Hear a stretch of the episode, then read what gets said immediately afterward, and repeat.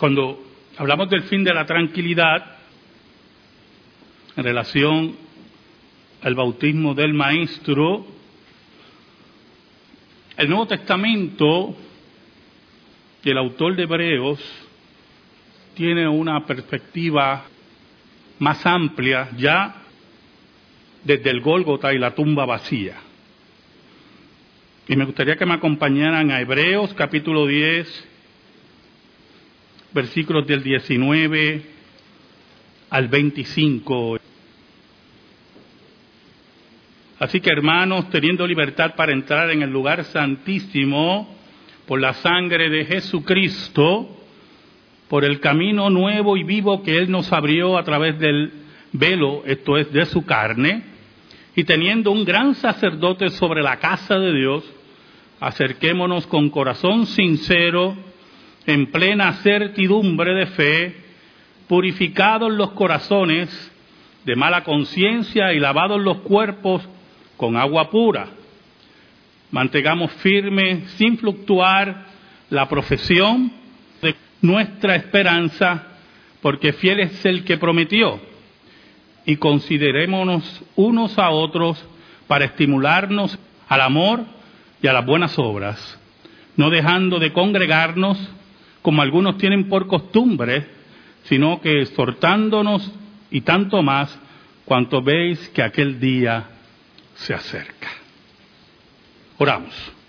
Te damos gracias, Señor, Dios bueno y Dios verdadero, porque nos permite, a pesar de nuestra condición caída, exponer tu palabra. Perdónanos y guíanos, Señor. Escóndenos bajo la sombra de la cruz y que tú seas proclamado. Señor, tú que eres el Dios verdadero, llega a los tuyos con el poder del Espíritu Santo en tu palabra. Salva, redarguye y que tu nombre sea glorificado. En el nombre de Cristo oramos. Amén. Y amén. En ese sentido, el autor de Hebreos nos muestra que todo el ministerio de Cristo es un ministerio para traernos la libertad, no solamente la libertad de la condenación del pecado, sino también la libertad de tener acceso a Dios esa accesibilidad que se veía en el antiguo pacto a través de los sacerdotes que tenían que ser sustituidos porque morían y sus hijos venían y tomaban su lugar y se le daba turno en el tabernáculo y posteriormente en el templo para hacer los sacrificios. En el versículo 19 el autor de Hebreos nos dice, así que hermanos, interesante porque él se dirige a esos judíos convertidos que todavía arrastran costumbres, fiestas, lunas nuevas, todo relacionado a ese antiguo pacto y que tienen muchas preguntas y que son bombardeados también por los hermanos judíos, sus hermanos de sangre. Y el autor de Hebreos busca, busca que ellos entiendan la libertad que ya tienen en Cristo y que todas esas fiestas y todos esos lavamientos y todos esos sacrificios ya han pasado. Ya no necesitan ser ejecutados teniendo libertad para entrar en el lugar santísimo por la sangre de Jesucristo. Solamente el sacerdote podía entrar en el lugar santísimo. Y el autor de Hebreos nos habla aquí del sacerdocio universal de los creyentes. Cada creyente es un sacerdote ya tiene la puerta abierta a entrar al lugar santísimo, pero no por sus méritos, no por herencia de sangre, sino por la sangre de Jesucristo.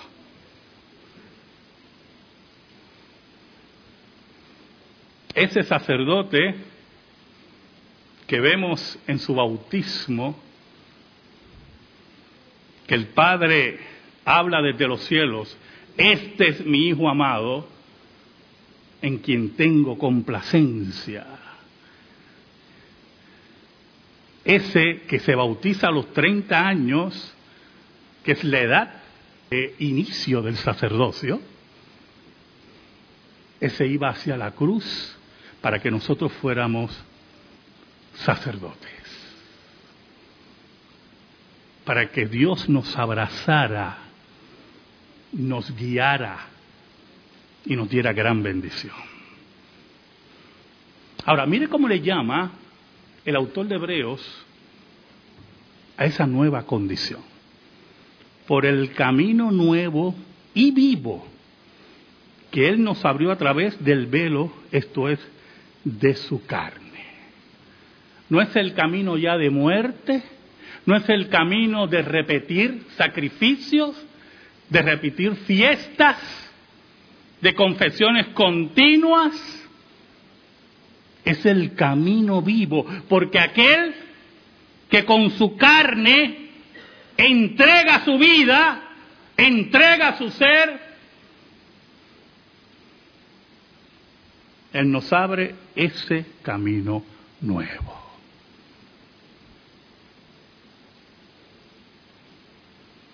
Es el cumplimiento de la profecía, el cumplimiento de los pactos de Dios, el cumplimiento de las señales, el cumplimiento de las fiestas. En Cristo se resume todas esas cosas. Y el nuevo camino, el nuevo pacto, tuvo un costo, que es la vida del Hijo de Dios. Ahora, es interesante observar cómo le llama el autor de Hebreos a Jesús. Y teniendo un gran sacerdote en el versículo 21 sobre la casa de Dios. Y uno dice, pero nosotros también somos sacerdotes nuestro sacerdocio viene porque Jesús nos ha abierto el camino. Pero el sacerdocio de Cristo es según el orden de Melquisedec. Y está sobre la casa de Dios, sobre nosotros. Él es nuestro sumo sacerdote.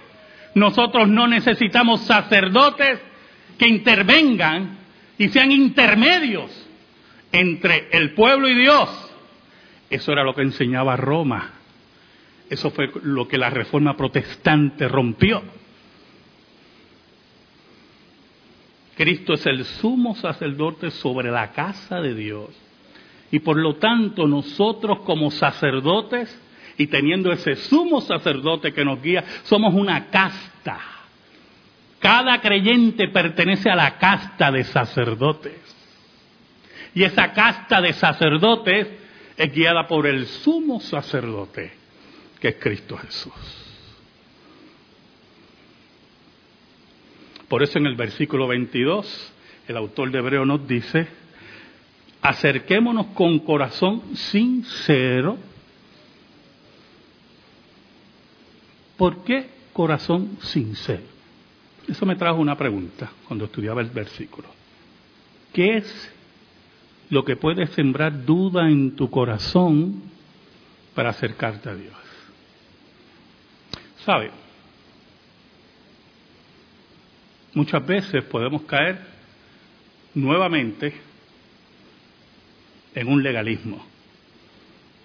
Por eso usted ve personas que hacen ayunos interminables todavía.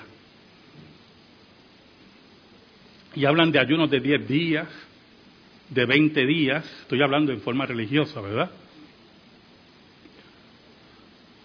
Y creen que con eso tienen mayor accesibilidad a Dios. o se consideran ellos más puros para estar cerca de Dios.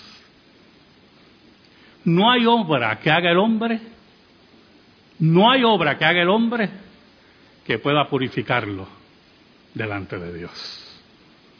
Fue mediante la carne de Cristo y la sangre de Cristo, dice el autor de Hebreos, que tenemos accesibilidad a Dios. Por eso, cuando te acerques a Dios, tiene que ser con corazón sincero, sin duda, sin ninguna pregunta, rendido a Dios, rendido a sus brazos, con fe en el sacrificio de Cristo. Si nos ponemos dentro del contexto del autor de Hebreos, está hablando a judíos que posiblemente tienen dudas, que necesitan la circuncisión, que necesitan guardar esta fiesta, que necesitan estas purificaciones. El autor de Hebreos dice, ve con corazón sincero, sin ninguna duda, Dios te va a escuchar. Y añade, en plena certidumbre de fe.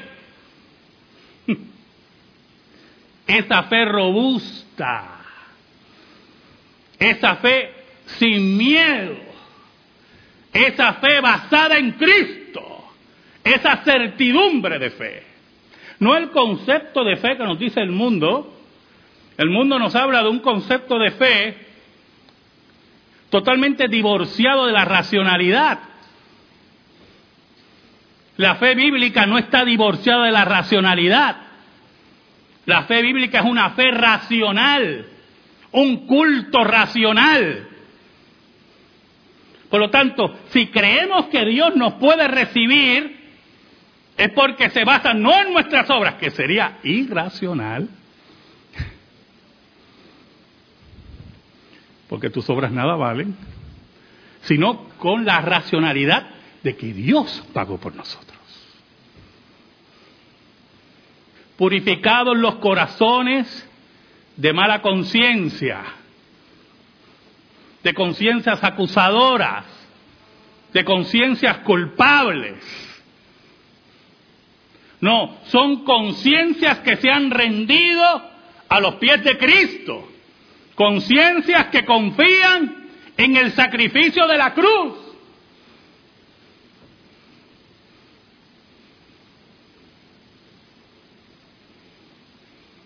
Recuerda, no hay nada que hagas que compre a Dios. No hay nada que haga que mueva la mano de Dios. Usted, por lo menos en los ambientes anteriores que yo me movía, se hablaba de mover la mano de Dios. Y se exhortaba, hermano, mueve la mano de Dios. Si usted ve el dedo de Dios, no va a poder mover nada, yo hermano. El dedo nada más.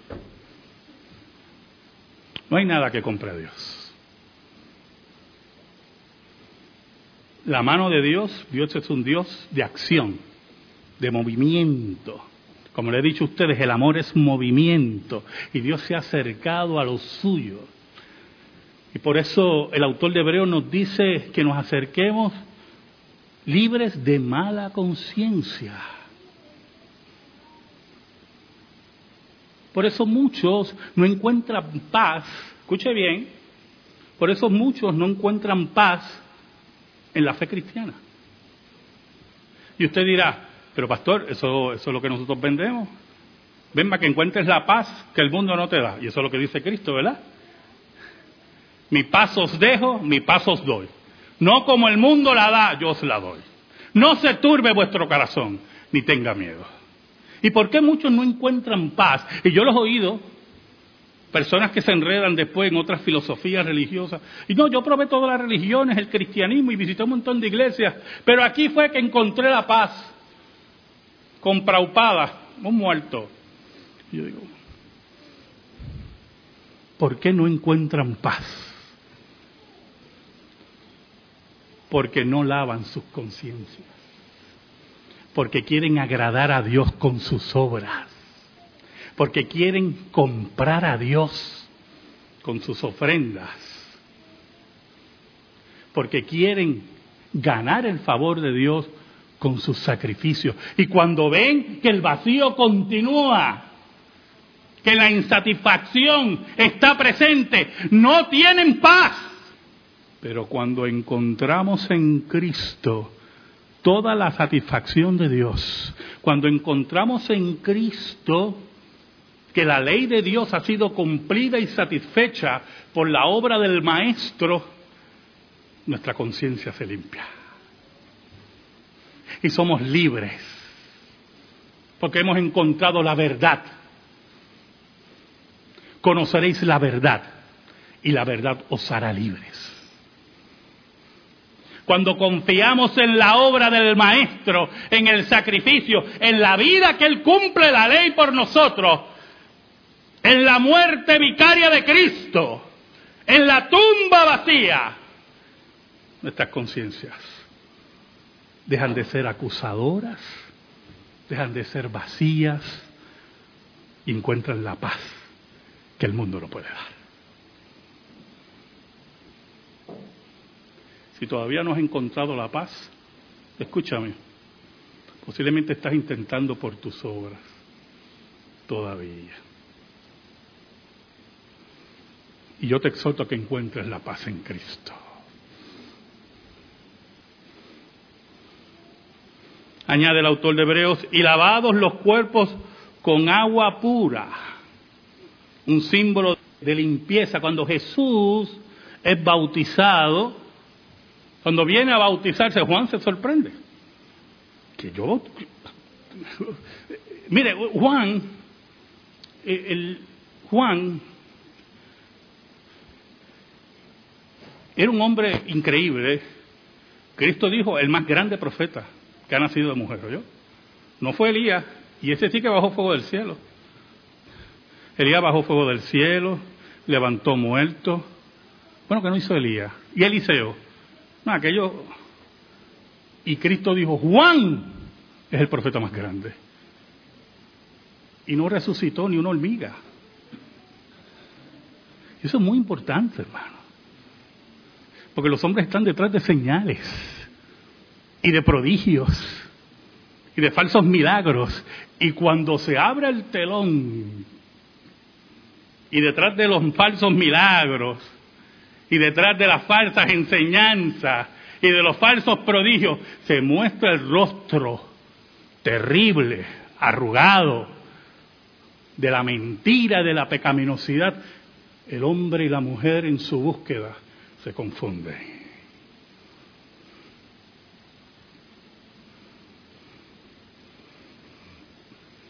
Y Jesús se presenta ante Juan y Juan se turba.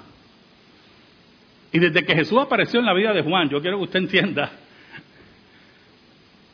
Juan estuvo turbado hasta que le cortaron la cabeza. Porque muchas veces nos llenamos de falsas expectativas, no basadas en la escritura, basadas en nuestros deseos pecaminosos.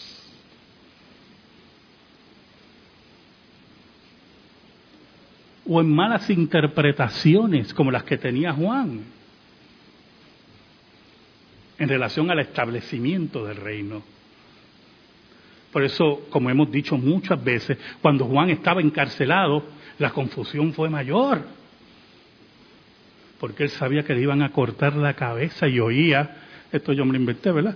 Oía cómo afilaban la, el hacha. Y dice, espérate, aquí pasa algo.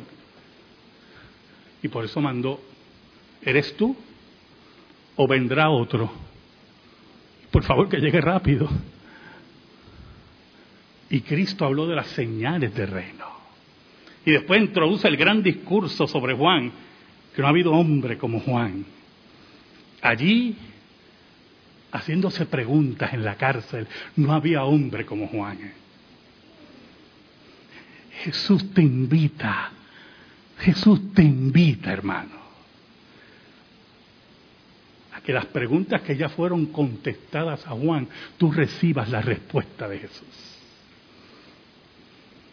Por eso, cuando Cristo se presenta a Juan, es que yo debo ser bautizado por ti. Pero Juan no entiende que está en el inicio del sacerdocio de Cristo. Igual no entiende la tipología que se envuelve en el bautismo. Una tipología que tiene que ver con el Espíritu de Dios, que es aquel que nos limpia, como dice Pablo en Tito, ¿verdad? Con el lavamiento, habla Pablo a Tito del Espíritu de Dios. Por eso, cuando el autor nos dice, lavados los cuerpos con agua pura, es un símbolo del Espíritu de Dios. No solamente has reconocido la obra de Cristo en la cruz, sino también tienes la morada del Espíritu de Dios. No tengas miedo. Acércate, acércate. No tengas miedo.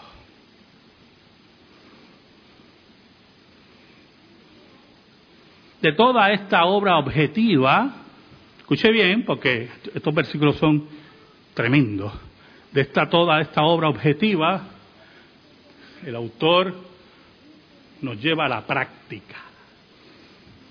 En el versículo 23 dice, mantengámonos firmes, mantengámonos firmes sin fluctuar la profesión de nuestra esperanza, porque fiel es el que prometió. Practiquemos la fe, vivamos la fe, no temamos, porque el que prometió es fiel. El que prometió no falla. Por eso el autor de Hebreo nos dice cosas en las cuales es imposible que Dios mienta. Seamos hombres y mujeres de Dios, practicando la fe, viviendo la vida cristiana, limpiando nuestras conciencias. Ser solícitos para el reino. Pero añade, el versículo 24, y considerémonos unos a otros para estimularnos al amor y a las buenas obras. Interesante porque esa práctica cristiana se da en la comunidad de fe, en la práctica continua de la adoración, de la vida de iglesia. Usted nunca se ha preguntado, bueno, escucha lo siguiente, los reformadores introdujeron algo muy importante en la vida de la iglesia, dos cosas introdujeron muy importantes varias, pero dos muy importantes. Número uno, la adoración congregacional. Eso no existía en la misa. Los cánticos de la congregación. Un cambio muy importante. Por eso se decía, todavía se dice, que Lutero le hizo más daño al papado con sus himnos que con su teología. Pero el segundo aspecto que fue un golpe duro para Roma, fue el sacerdocio universal de los creyentes y la vida del laico en la comunidad. En ese sentido, las iglesias protestantes eran iglesias vivas que dentro de la comunidad adoraban a Dios como congregación, pero al mismo tiempo, fuera de la comunidad de fe, tenían diferentes cuerpos organizados para diferentes tareas. Ya no era la iglesia muerta, religiosa de Roma, que solamente usted iba a misa en latín y el sacerdote le daba la misa de espalda, sino la adoración viva a Dios y la vida de la iglesia. Ayer los hermanos me mandaron una foto de lo que estaban haciendo aquí. Esta cosa maravillosa de tanto espacio, principalmente para mí. Y yo veo la mesa de comunión contra la pared y le escribo, en la iglesia protestante el ministro ministra la mesa de frente al pueblo, no de espalda, no de espalda en ningún momento. Porque Dios no está en el altar. Recuerde que Roma dice que Dios está en el altar cuando ocurre la transustanciación. Dios está aquí presente en el pueblo, en ustedes, el Espíritu de Dios vivo. Y por nosotros nosotros hablamos de frente. Y por eso la vida de iglesia es tan importante. Por eso añade en el versículo 25 como parte de los medios de gracia, no dejando de congregarnos como algunos tienen por costumbre. Algunos quieren vivir la vida cristiana por control remoto.